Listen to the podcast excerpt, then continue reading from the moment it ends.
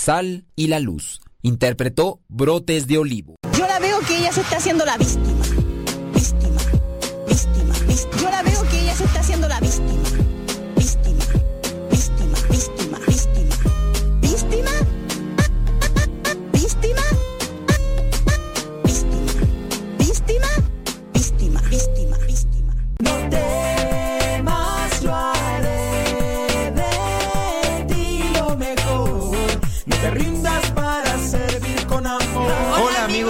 Cepa.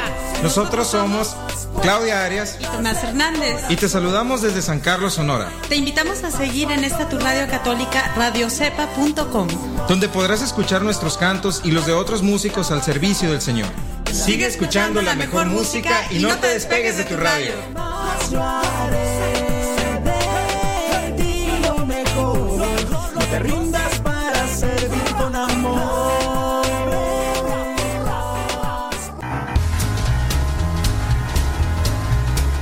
Escuchando Radio Cepa, Yesenia Rauda Valencia en Carolina del Norte, cocina limpia, lava y seca.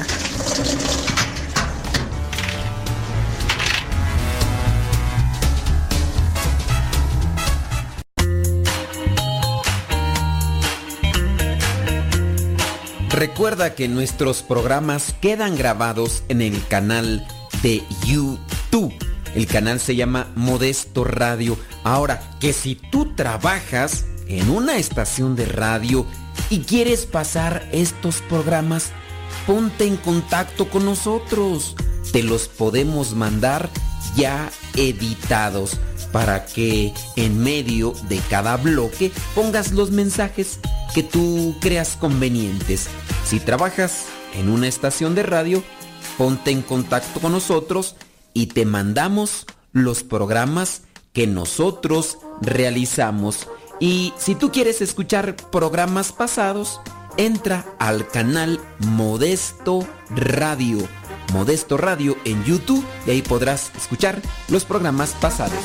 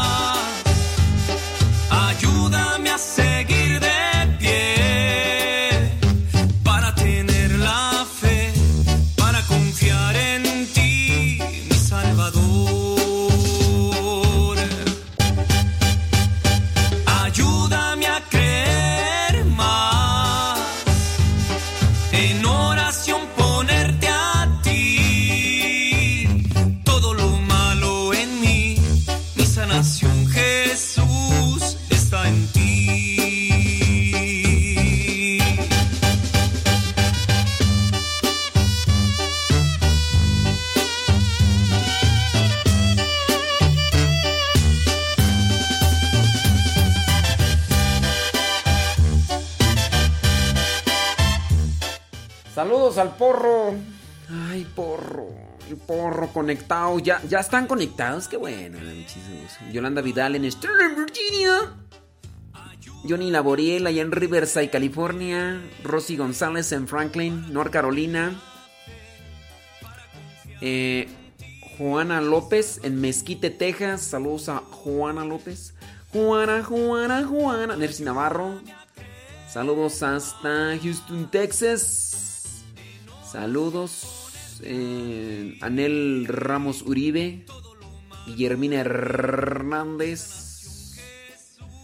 Eh, desde Los Ángeles, California. Aida Ruiz puso un mensaje, después lo borró. ¿Quién sabe qué puso? Algo puso. Algo puso. Nomás porque ya no tengo el, el multistream chat. Sino ahí sí me daba cuenta que había puesto. Eh, ¿Quién más tú? Gabriela Chávez. Escuchando su trabajo. Ahí les pido que le den compartir. Norma Hurtado. Dice que le encanta el programa. Gracias.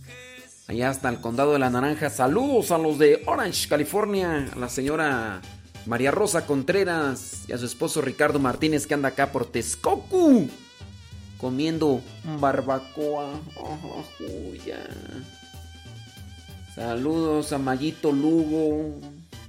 A los que nos escuchan en la costura.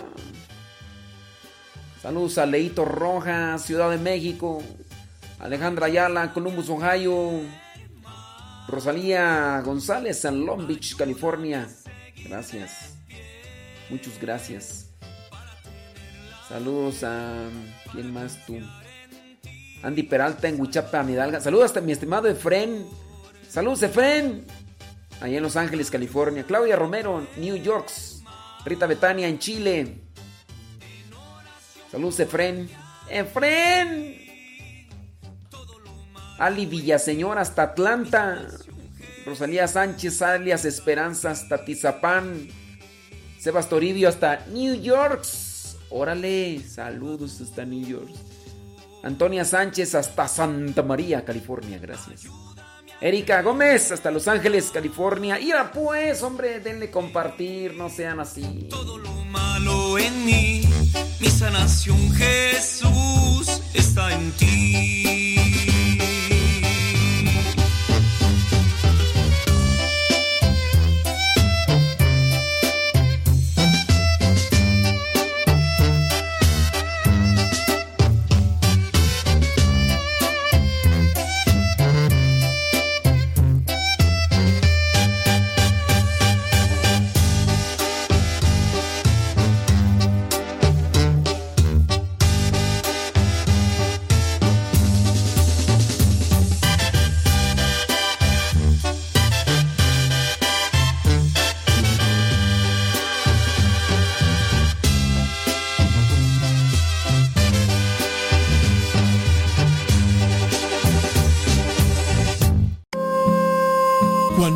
Pobre es el corazón, más rica es la vocación.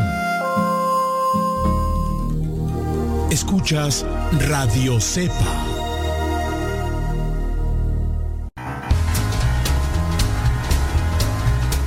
Mi nombre es Blanca Favela, trabajando asegurando casas y autos, pero escuchando Radio Cepa en Vero Beach, Florida.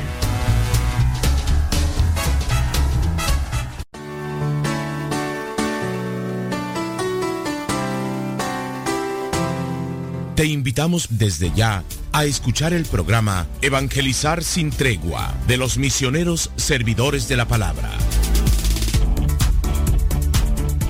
Bueno, pues ya estamos aquí, listo, el micrófono está encendido, está abierto, nosotros estamos medios preparados y yo espero que tú ya estés ahí conectado, siguiendo este programa, si es que te ha servido, ha ayudado, ha iluminado, te ha orientado. Igual también te invitamos para que hagas tus preguntas el día de hoy, porque nos vamos con preguntas y respuestas, pero también para que hagas tu comentario sobre este programa y, ¿por qué no? También tu testimonio, ¿no? Que si que nos quieras decir, no, ¿sabes qué? El programa me ha servido por esto, esto, esto, esto, esto. Eso, quieras o no, es un incentivo para nosotros. Es un incentivo, de veras. O sea, es un, nos inspira. Bueno, vamos a dejar que Dios nos inspire. Nos ponemos ante su presencia, en el nombre del Padre, del Hijo y del Espíritu Santo. Amén. Bendito y alabado seas por siempre, Señor. Gracias por la inteligencia que nos concedes, la inteligencia que concedes al ser humano para que pueda desarrollar medios, formas, para que pueda desarrollar instrumentos y con ellos poder comunicarnos con personas en diferentes lados y de diferentes maneras. Concede que nosotros tengamos sabiduría para poder utilizar de manera correcta, de manera coherente estos instrumentos que tú has permitido que se desarrollen y se creen en las mentes de las personas, que nos sirvan para acercarnos y para conocer más de ti. Todo esto lo ponemos, Señor, ante tu presencia y también te ponemos también ante tu presencia todas aquellas personas que tienen alguna necesidad espiritual o material, aquellos que están enfermitos, aquellos que cuidan de los enfermitos, aquellos que tienen necesidades espirituales, materiales o familiares que tienen alguna dificultad. Virgen Santísima, intercede por nosotros, Espíritu Santo, fuente de luz, ilumínanos, Espíritu Santo, fuente de luz, llénanos de tu amor. Bueno, pues así como que quiero y no quiero, pero ya estoy aquí. Preguntas. Ahorita me estaban mandando una, una pregunta.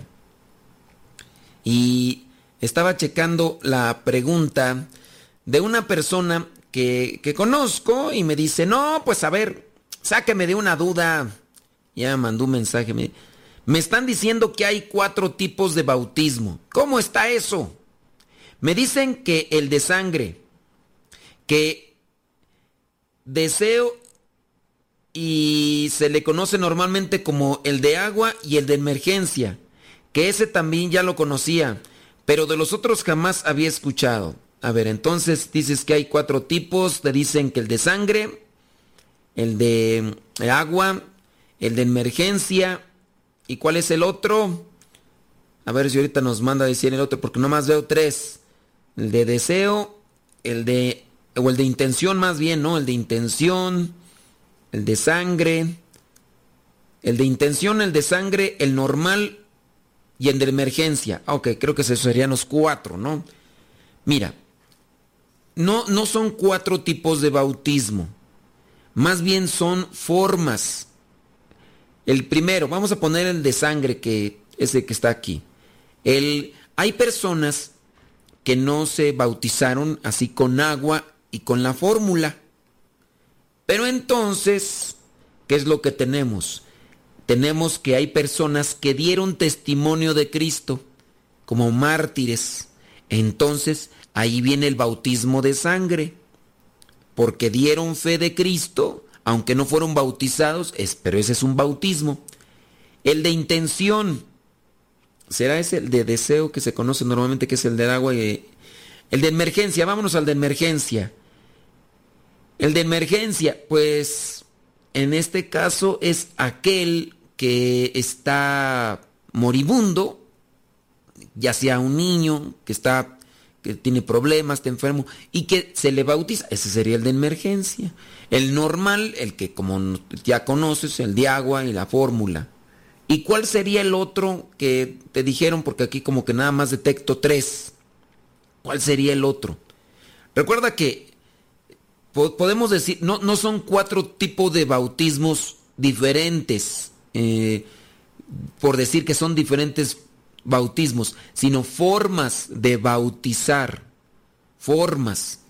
A ver si, si estás ahí y me dices cuál sería el número cuatro, pues te lo voy a agradecer. Bueno, déjame checar entonces por aquí, mientras van llegando las preguntas mientras van llegando las preguntas. Alguien me mandó también por ahí, él dice, ahorita leí algo que dice que le entendí que esos son los que no se hacen dos veces, pero no sé si está bien. Ah, sí, es que alguien más. ¿Cuáles son los sacramentos que imprimen carácter?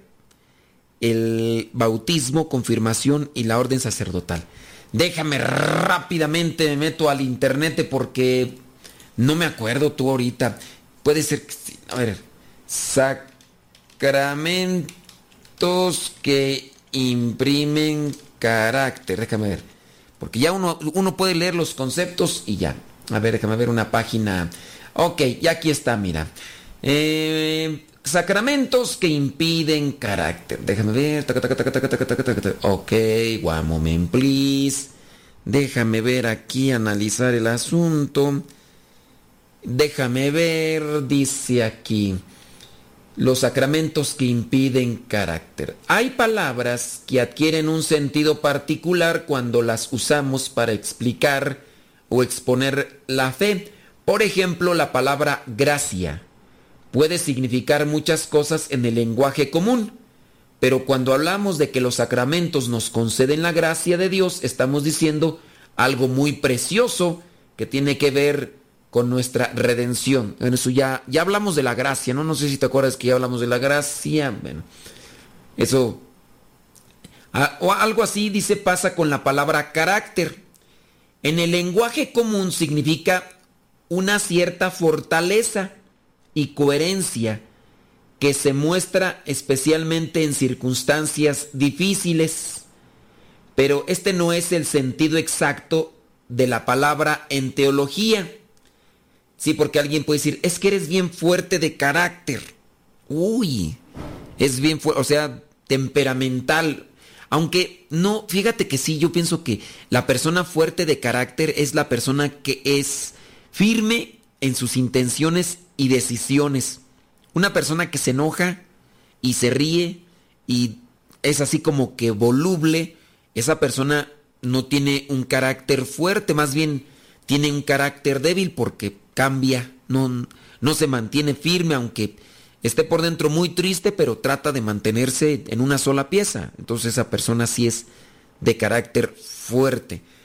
El Catecismo de la Iglesia, en su número 1121, dice, los tres sacramentos, en este caso bautismo, confirmación y del orden sacerdotal, confieren además de la gracia un carácter sacramental o sello por el cual el cristiano participa del sacerdocio de Cristo.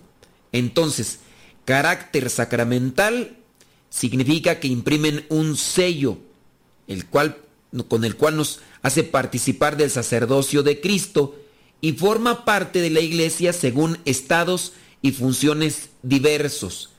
Esta configuración con Cristo y con la iglesia, realizada por el Espíritu, es indeleble. Permanece para siempre en el cristiano como disposición positiva para la gracia como promesa y garantía de la protección divina y como vocación al culto divino y al servicio de la iglesia. Por tanto, estos sacramentos no pueden ser reiterados. Sí, en este caso, estos sacramentos no pueden ponerse doble vez, como si puede ser en el sacramento de la unción, el sacramento de la confesión, el sacramento de la comunión. Es importante la afirmación final, los sacramentos que imprimen carácter no pueden ser repetidos o reiterados. Algo cambia para siempre en quien los recibe y por tanto su eficacia es de particular relieve para el bien de la iglesia. En el caso del matrimonio hay por supuesto un don de gracia eh, santificante, pero es un sacramento que puede repetirse en caso de que se dé la viudez y este solo criterio indica que los casados sirven a la iglesia de un modo diferente, a saber, a través de los frutos de su amor unitivo y fecundo. Bueno, pues esta pregunta ahí nos la mandó eh, Roselia y pues sí, son los que no se pueden repetir, pero que a su vez transmiten eh, una, nos configuran con Cristo nos configuran con el sacerdocio de Cristo, que esto viene a ser algo importante dentro de este sacramento. Bueno, Roselia, creo que tú ya tenías la respuesta, pero igual se la compartimos acá a nuestra gente que está escuchando. Y ya en su caso, si por ahí este, el de deseo, dice el de agua, sí, el de sangre y el de emergencia. Ah, ok, bueno. Entonces, ¿Cuál sería el cuarto? No lo sabemos. Ahorita vamos a checar a ver si por ahí Erika nos dice cuál es el número cuarto que le dijeron y ya. Pero yo espero que sí haya quedado claro. Ya, si ustedes tienen preguntas, quejas, sugerencias, reclamo, petición, lo que sea, comentarios, también testimonios son importantes. Así que ya tenemos que hacer pausa y yo espero que estemos en comunicación. Deja que Dios ilumine tu vida.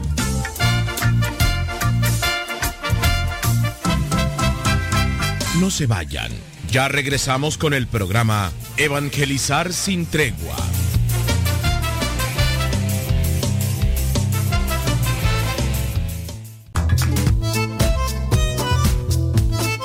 Si tienes preguntas para el programa, ve a la página de Facebook Programa Evangelizar sin Tregua y ahí déjanos tu pregunta y también ten paciencia para que podamos responder. Recuerda, la página se llama Evangelizar sin Tregua. Programa Evangelizar sin Tregua. Así se llama la página, Programa Evangelizar sin Tregua y ahí déjanos tu pregunta y vamos a responderte aquí en el programa.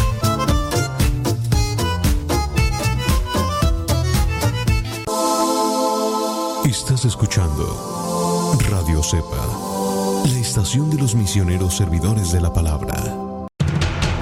Radio Cepa, Radio Católica por Internet que forma e informa.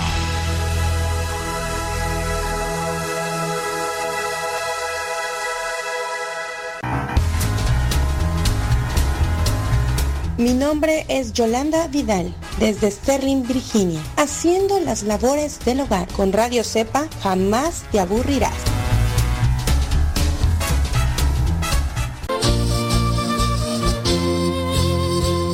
Oye, yo quiero ser misionero laico, ahí con ustedes, los misioneros servidores de la palabra, pero ¿qué, qué es lo que necesita? ¿Qué piden o qué requisitos tengo que cumplir? Bueno, primeramente tienes que tener entre 17 y 30 años para poder ingresar a lo que es un retiro vocacional. Los retiros vocacionales se realizan cada seis meses. Si estás interesado y quieres más información, visita nuestra página www.radiocepa.com www.radiocepa.com y ahí encontrarás lo que son más detalles para participar de este retiro vocacional y posteriormente participar en la formación para ser misionero laico por un año y medio. Recuerda que ser misionero laico no es un llamado para ser religioso, sino un llamado para servir.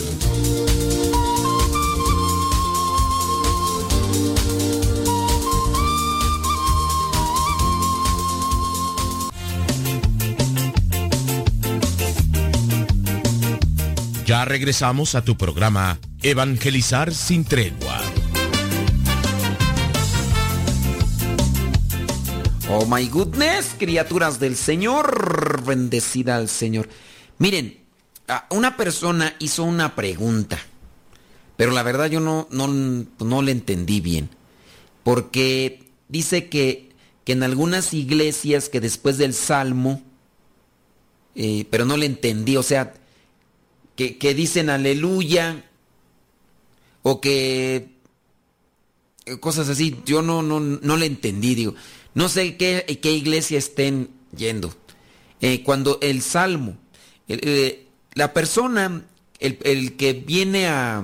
Ah, que, que, después del salmo dicen palabra de Dios y, y todo ese rollo. Ah, que en el grupo de oración, ah, ok, ya. Entonces no es en la misa. Miren, no está nada establecido como tal. Ese es el pleito, no el pleito, sino más bien el cuestionamiento de muchos. En grupos de oración, después de que se reza el salmo, después de que se reza el salmo, algunas personas dicen gloria al Padre, al Hijo y al Espíritu Santo, como era en el principio. Otras personas dicen palabra de Dios. Ya llegó ve. Ah, yo pensé que andaba dormida. Algunas personas pueden decir palabra de Dios. Algunas personas no dirán nada. ¿Cuál es lo correcto? Miren, no hay algo establecido como si se encuentra establecido en la liturgia de la misa. En la liturgia de la misa allá está establecido algo. Se dice así, se dice asá, se dice asá y se dice asá. ¿Ok? Pero no hay algo así como tal establecido. Nosotros tenemos presente que le debemos respeto a la palabra de Dios. Respeto. Hay varias formas de mostrarle un respeto a la palabra de Dios. Por ejemplo, cuando la voy a proclamar me pongo de pie. Dentro de lo que vendría a ser estos signos de caballerosidad, estos signos de, ¿cómo se le dice tú? De signos de, ay, de, de, de, urbanidad, de respeto, de urbanidad y de mm, educación, estos signos de educación es, va a entrar alguien a, la, a un salón, es alguien, un maestro, se le, se le debe respeto, se pone uno de pie. Por ejemplo, estamos en un salón, llega el Papa al salón porque nos va a dirigir algunas palabras, en un sentido de caballerosidad y de respeto te pones de pie. En el caso llegue, no sé, el presidente de la República, un gobernador, alguien o el obispo, y te pones de pie. Eso es un signo de respeto. Entonces, pero no está escrito como tal que tengas que hacer esto, lo otro, aquello en los grupos de oración. Por eso, por eso, si en su caso tú vas a proclamar la palabra de Dios, nosotros, nosotros, yo estoy hablando de misioneros servidores de la palabra, cuando vamos a reflexionar un texto bíblico, en nuestros grupos, nosotros, les decimos, en forma de respeto, tú que vas a proclamar la palabra de Dios, ponte de pie. Ahora, lo que nosotros hacemos en nuestros grupos no es algo que se establece de manera universal en todos. No quiere decir que si no te pones de pie no tienes respeto, pero es un signo externo. Es un signo externo. Entonces, nosotros les decimos, pónganse de pie.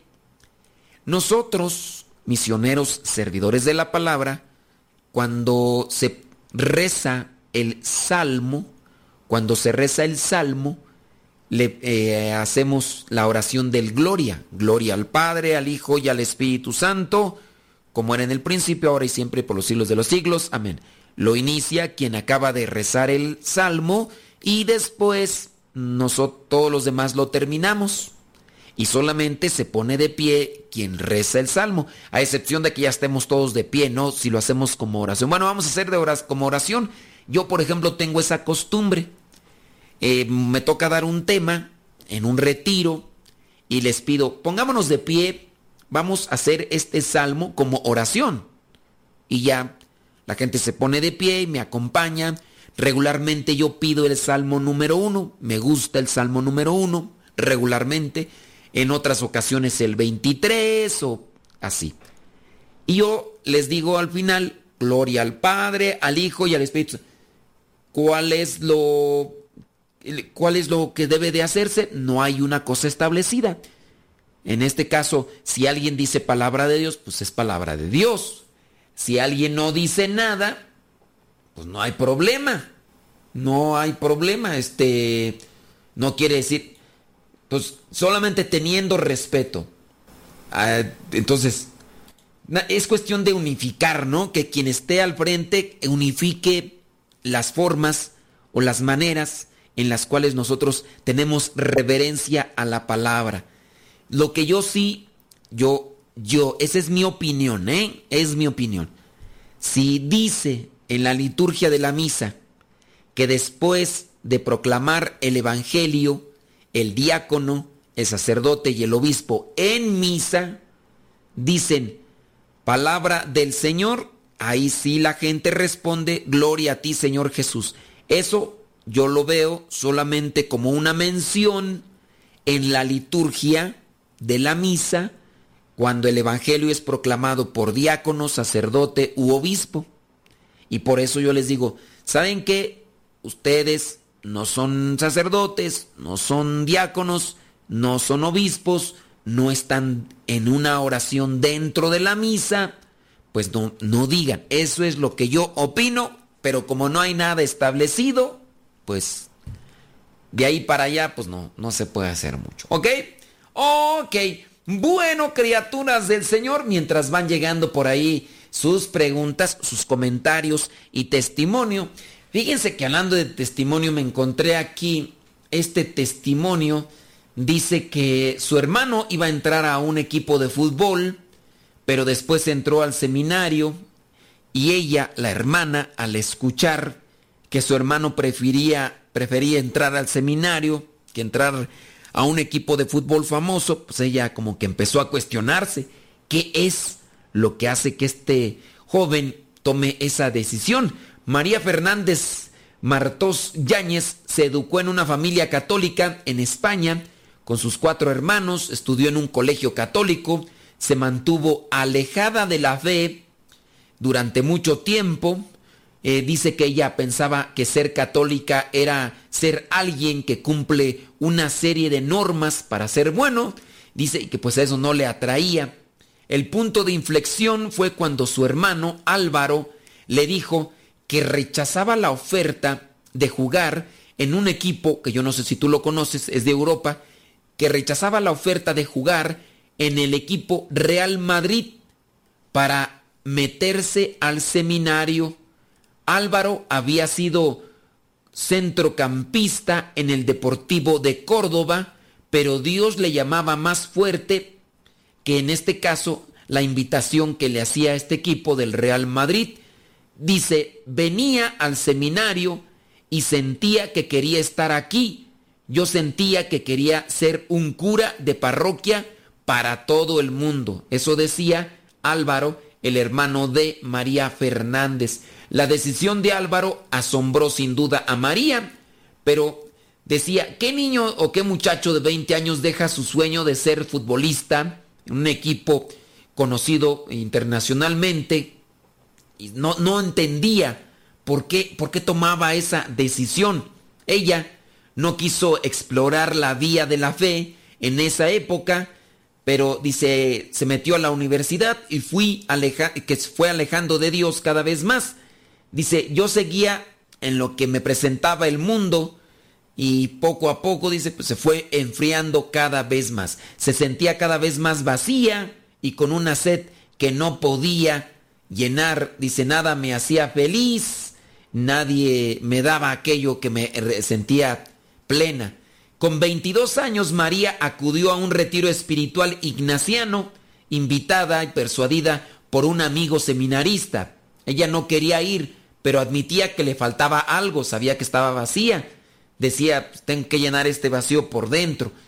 Llevaba tiempo sin confesarse y ahí se le quitó la piedra más grande de su camino en esos dos días de ejercicio, de retiro, se sintió inmensamente querida y perdonada por Dios. Fue increíble. Dice, yo quería más y le pedí a Dios experimentar fuertemente su existencia en mi corazón para cambiar de verdad. Y así lo hizo en una misa, en un sábado santo, y, y fue, dice, sintió, el fuego en su corazón. Fue un regalo precioso, dice que agradece toda su vida. Y así comenzó su acercamiento a Dios y ahora ya vive comprometida y acercada a Dios.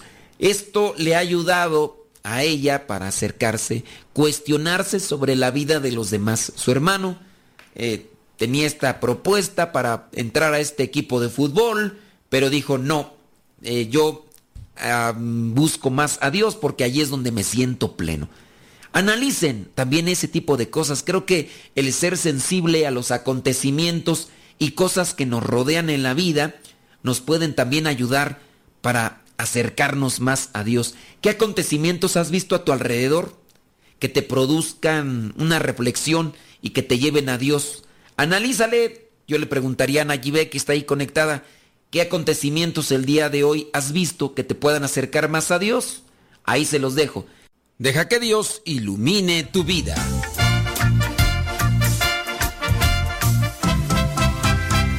Estás escuchando el programa Evangelizar sin tregua.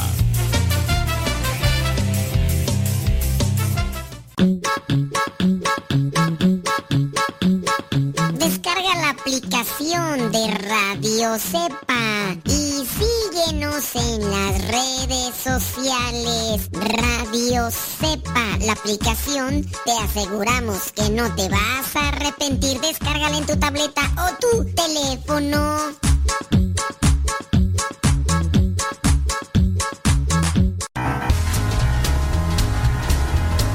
Soy Leito Rojas de Ciudad de México y escucho Radio Cepa en la oficina. Y así como yo, tú también puedes escucharla, no importa en dónde estés, así es de que pretexto no has de tener. Sintoniza Radio Cepa, la mejor estación de radio por internet 100% católica.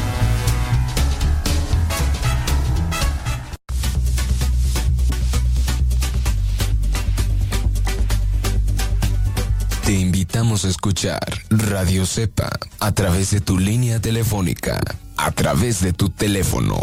Radio Cepa, la voz de los servidores de la palabra.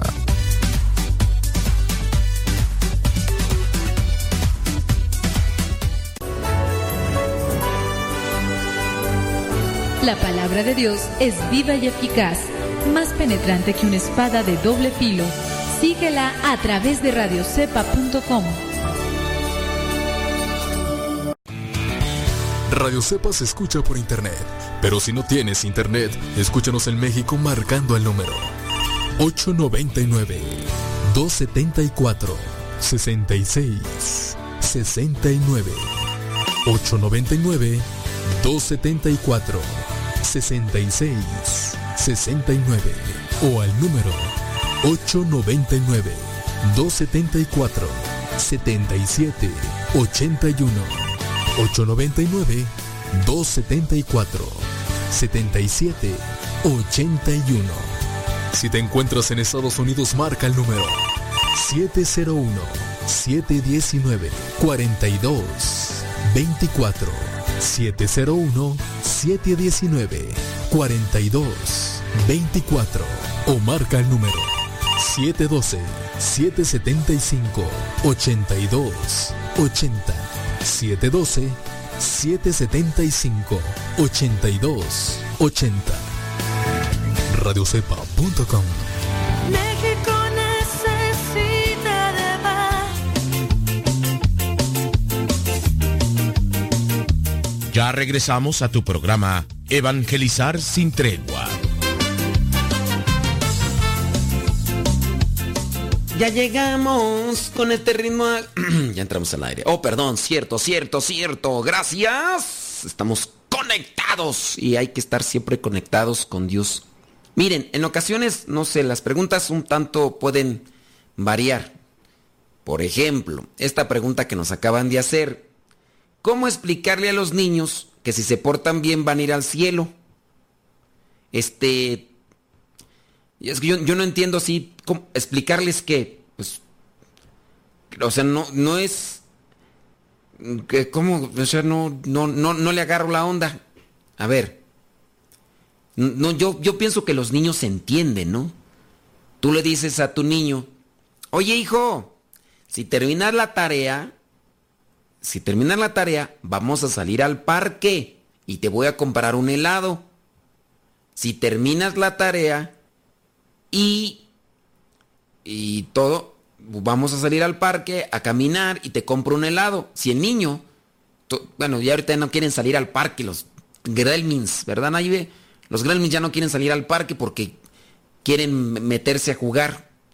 Pero entonces puedes decirle, no te voy a dejar jugar en tu tableta, en tu celular, si no terminas la tarea. Si terminas la tarea y todo, entonces te dejo jugar en tu tableta, porque ya eso de jugar al parque no de la nieve ya no son guzgos como antes. Entonces, no creo que tengas que explicarle eso a un niño.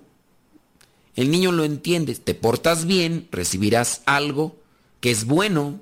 En este caso, a lo mejor tú dices, pero ¿a poco es bueno jugar videojuegos? Pues mm, en el sentido así como que, que es más bueno de algo. Lo que él quiere que no le perjudica, bueno, pues es que ahí ya entramos en una cuestión muy muy vaga, muy confusa, ¿no? Pero es eso. Sí, a lo mejor si te portas bien, si sacas buenas calificaciones, si sacas más de nueve, te compro la tableta o el celular que quieres. Y ya. Entonces el niño sabe que va a buscar algo que le atrae y se va a portar bien. Entonces la pregunta no, no le entiendo yo bien la de la señora que la hizo porque que cómo explicarle a los niños que se portan bien van a ir al cielo. Pues, pues primero explícales qué es el cielo, es estar con Dios, tener paz, alegría.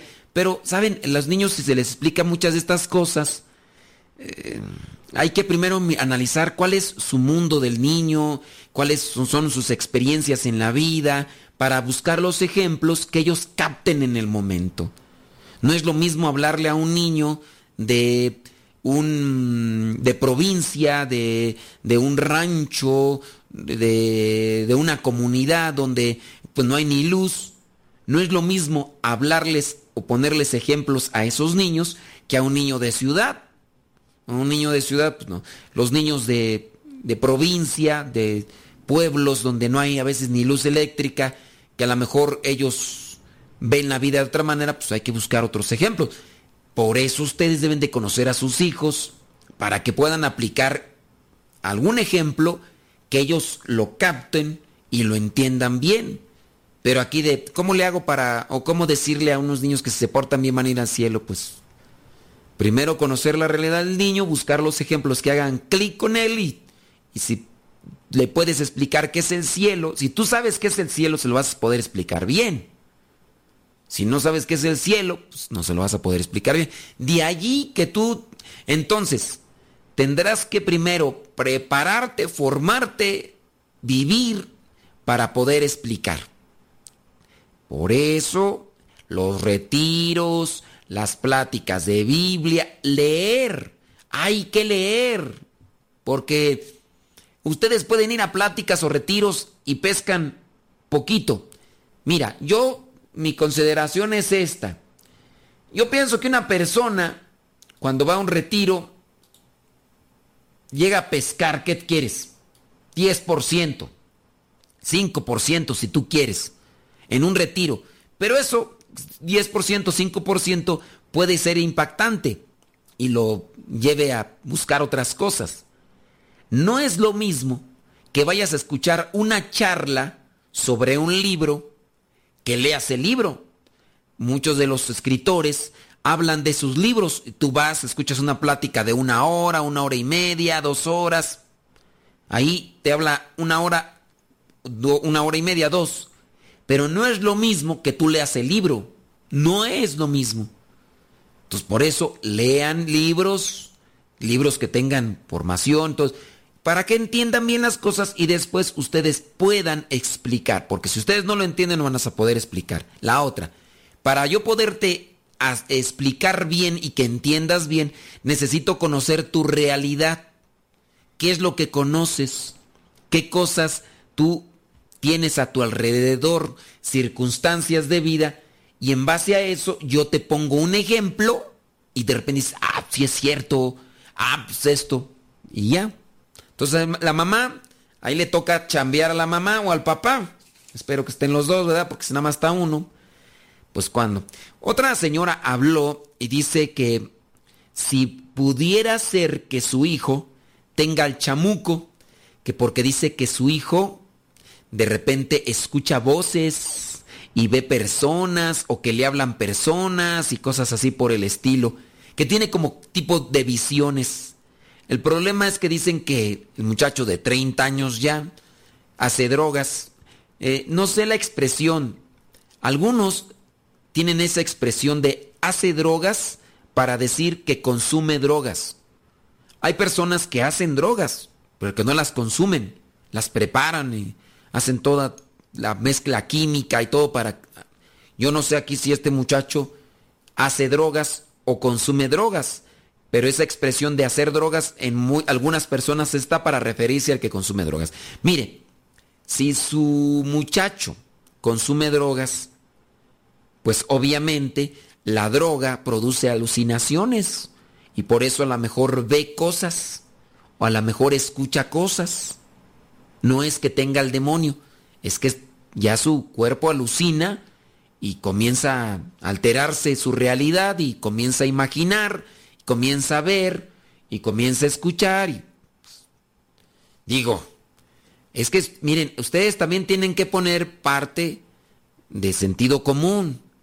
Tú sabes de alguien que consume drogas y de repente te dice, es que yo siento que me habla Dios. Yo no le voy a creer. Si una persona consume drogas y me dice, es que a mí me habla la Virgen, pues tampoco lo voy a creer.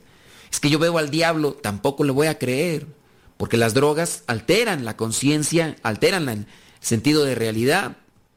Ahora, si no consume drogas, hay que llevarlo con el doctor, hay que llevarlo con el neurólogo, con el psiquiatra y que le hagan análisis, porque hay muchas enfermedades que pueden alterar la realidad, desde la básica. Eh, hace poco decía que le había dado una fiebre marca acme. Yo no sé si en ese tiempo ella miró cosas que no eran realidad. Las personas que en ocasiones tienen fiebre demasiado alta tienen visiones. Las personas que a veces no comen bien tienen visiones. Las personas que no han tomado agua y están en el desierto, vienen a sufrir una insolación, tienen visiones.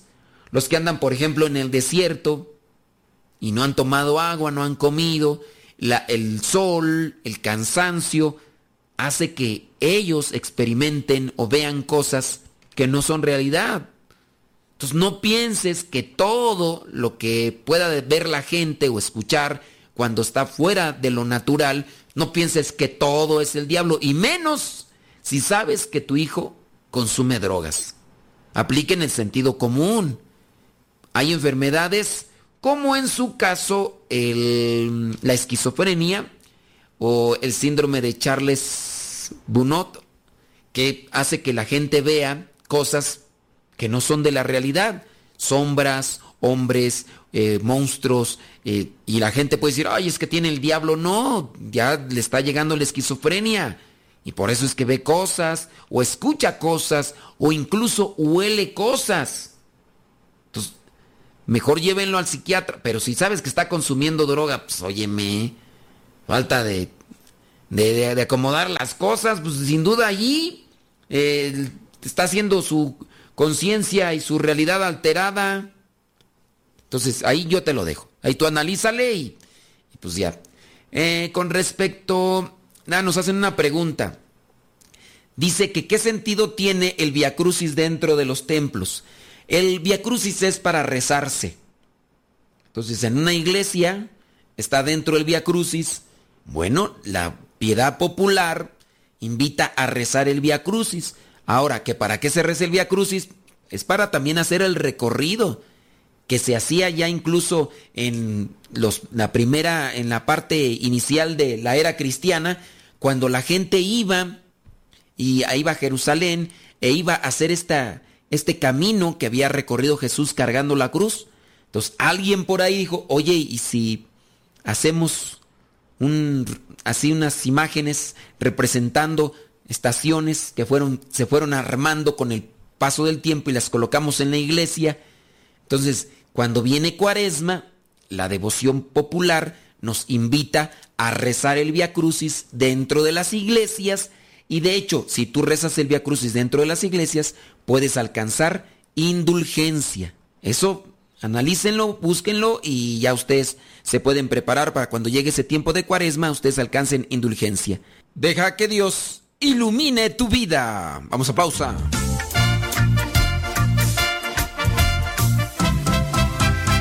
No se vayan. Ya regresamos con el programa Evangelizar sin tregua.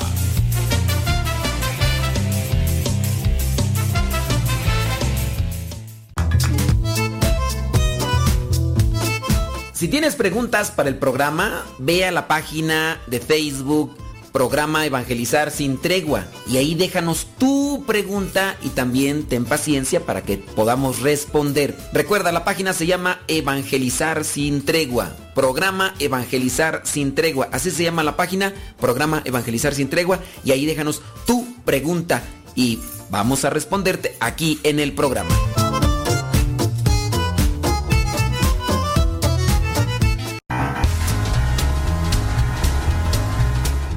¿Qué tal? ¿Cómo están? Aquí los saluda Marta Erika Román desde Rock Hill, Carolina del Sur. Y si feliz tú quieres estar, Radio Cepa tienes que escuchar.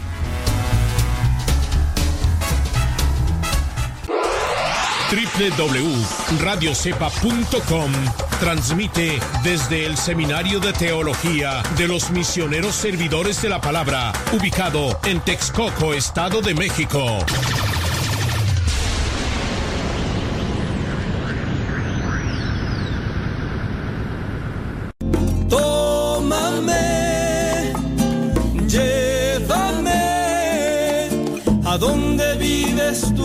Quiero conocer.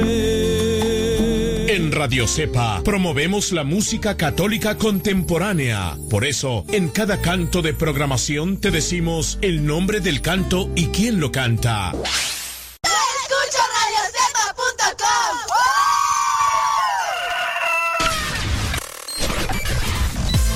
Comparte nuestras publicaciones de Facebook para que más personas conozcan. Radio Cepa, una radio que forma e informa.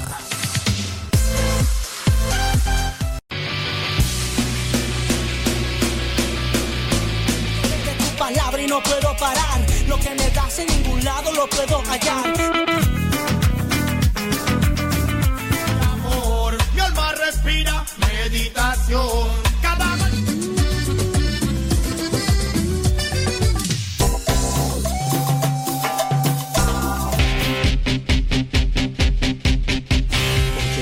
Oración quiero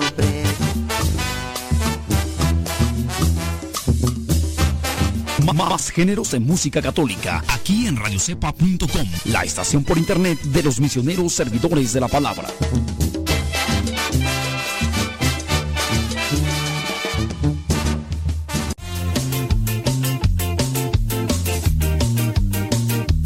Ya regresamos a tu programa Evangelizar sin tregua.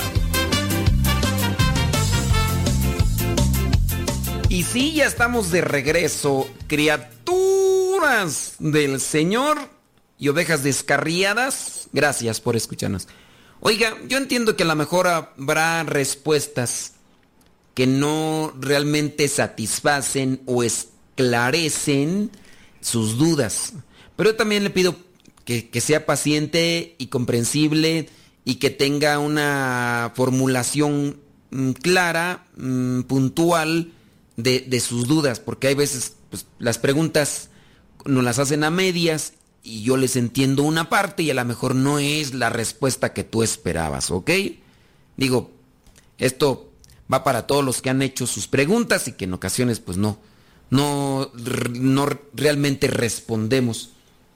Hay una persona que mandó una pregunta, dice que sus hijos no quieren ir a la iglesia, no quieren ir a misa, porque les mostraron unas fotos donde pues están cosas medias extrañas, que en un salón en el Vaticano y que pues en, en esas están unas esculturas, unas imágenes, quién sabe qué cosa, y que están la serpiente y cosas así por el estilo. Miren, ciertamente en el Vaticano hay muchas cosas que son arte. Y en el caso del arte, uno también tiene que analizar el significado de las imágenes y de las pinturas y preguntar lo que vendría a ser el, significado. Una cosa es la iglesia, una cosa es el templo, pero hablando del Vaticano, yo nunca he ido, no sé si un día vaya, no lo sé, pero alrededor de lo que vendría a ser, bueno, más bien todo el Vaticano es prácticamente un museo, todo el Vaticano. Y en el caso de un museo, porque están muchas obras de arte, alguien, por ejemplo, podría entrar, no sé, no sé en dónde se encuentre la imagen del David, no sé, no, no he ido, no sé si, si Arturo ha ido, no sé, los, los que han ido, no sé en qué parte se encontrará la escultura del David, el David, el que venció a Goliat. Y, a ver, déjame meterme a, al internet para checar ahí esa imagen. Digo, esto también nos hace falta cultura a nosotros para poder responder puntualmente a las cosas que se mezclan y que son a veces nada más excusas. A lo mejor tus hijos no quieren ir a la iglesia, no quieren ir a misa, porque les mostraron unas fotos que no entienden o que las entienden a su modo o que alguien más les dio una interpretación distorsionada. Y tú dices, pues yo no sé nada de cultura, yo no estudié nada. Bueno, pues es momento también de que te pongas las pilas, ¿no? Deja ver, eh, estatua del David. Vamos a ver. Tan- ok, el David, déjame ver si aquí aparece. El Danta al rey David bíblico en el momento previo de enfrentarse a Goliat. Y fue acogida como un símbolo de la República de Florencia frente a la hegemonía de sus derrocados dirigentes, los Me- Medici, y la amenaza de los estados adyacentes, especialmente la de los, esta- los estados pontificios. El David es una de las obras maestras del Renacimiento, según la mayoría de los historiadores, y una de las esculturas más famosas del mundo. Actualmente se encuentra expuesta en la galería de la Academia de Florencia, aunque hasta el año 1813 estuvo ubicada en la plaza de la Señoría de la capital toscana. Desde entonces, en su lugar se erige una copia de 3 metros, realizada también en mármol blanco. 3 metros, imagínense. Y si ustedes ven la imagen de este, esta escultura de mármol, Dice dimensiones 5 metros 17 centímetros, centímetros de altura, válgame Dios. Peso 5.572 kilogramos. ¿Ustedes saben lo que son 5.572 kilogramos? ¿Sabes cuántos son? Son 5 toneladas y media. ¿En serio? 5.000. Esto es una, una tonelada, son mil kilogramos, ¿no? O yo ando mal, también yo también ando ignorante en eso pero pesa 5.572 kilogramos el David. Y así desde su base en altura tiene 5 metros 17 centímetros. Ahora, miren, yo no sé esta señora qué imágenes les hayan mostrado sus hijos para decirles, nosotros no vamos a misa porque mira lo que está ahí en, el Vaticano, ahí en las iglesias. Y mira, está este David que está en Cuerámaro. En, así, totalmente en Cuerámaro. Entonces, pues la gente va a empezar ahí a decir, oye, pues entonces, ¿qué, qué está pasando? ¿Por qué están haciendo al David ahí en Cuerao? Ahora, si tú te metes a lo que vendría a ser la capilla Sixtina, en la capilla Sixtina está la historia de la salvación desde el Génesis hasta el Apocalipsis. Ahora, una de las imágenes, sin duda, que son más significativas de lo que vendría a ser esta pintura en el techo de la capilla sixtina es la imagen de Adán cuando está con Dios y Dios lo está tocando. A ver, Adán en esa imagen no está en Cuerámaro está en Cuerámaro. Y así muchas de las imágenes. Entonces, alguien que no sepa de cultura, que no sepa también de arte, va a decir, mira nada más, en una capilla hay gente encuerada, qué pornográficos son. Bueno, eso solamente denota que hay ignorancia. Yo les invito a que vean una película que se llama Agonía y Éxtasis. Eh, Agonía y Éxtasis habla sobre Miguel Ángel, sobre todo lo que está en torno al momento en el que pintó lo que fue la capilla sixtina. Agonía y Éxtasis. Ahí aparece uno de los papas, no me acuerdo cómo se llama el papa que mandó pintar la capilla sixtina. Y también eh, aparece Miguel Ángel en ese momento de crisis para tratar de pintar y plasmar la historia de la salvación. Cuando el Papa eh, que le mandó pintar la, la pintura, la, la, capilla, el techo, le preguntó, oye, ¿por qué estás haciendo, por qué estás dibujando a, a Adán y a Eva desnudos? Y dice Miguel Ángel en una de sus expresiones en esa película, en esa película dice, es que ellos son puros, nosotros somos los que hemos contaminado nuestra mente. Nosotros somos los que hemos contaminado nuestra mente. Dice aquí nuestra productora que es el Papa Julio II el que mandó pintar la capilla sixtina. Eso para decirte de lo que vendría a ser la cultura y demás. Ahora, con base a otras esculturas en la, en la aula Pablo VI, en la aula Pablo VI, está una escultura de lo que vendría a ser el momento en el que Jesucristo baja al Sheol.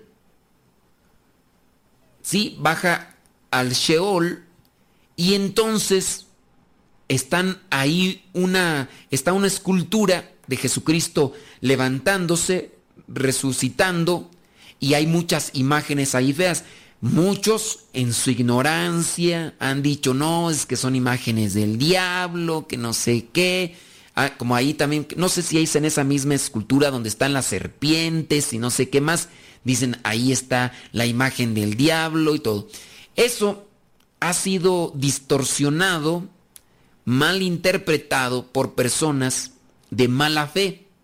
Personas que son contrarias a la fe cristiana católica y que quieren difamarla, que quieren eh, desprestigiarla y quieren buscar argumentos o elementos para desacreditar a la iglesia que Cristo fundó.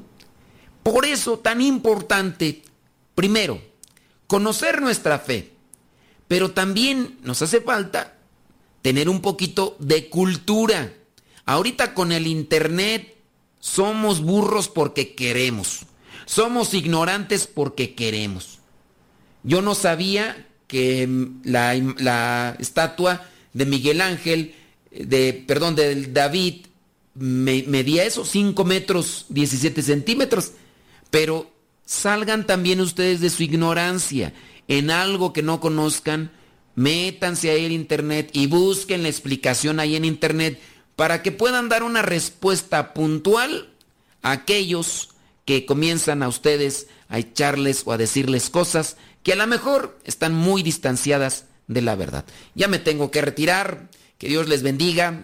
Nos escuchamos en la próxima. Se despide su servidor y amigo, el Padre Modesto Lule, de los misioneros servidores de la palabra. Hasta la próxima.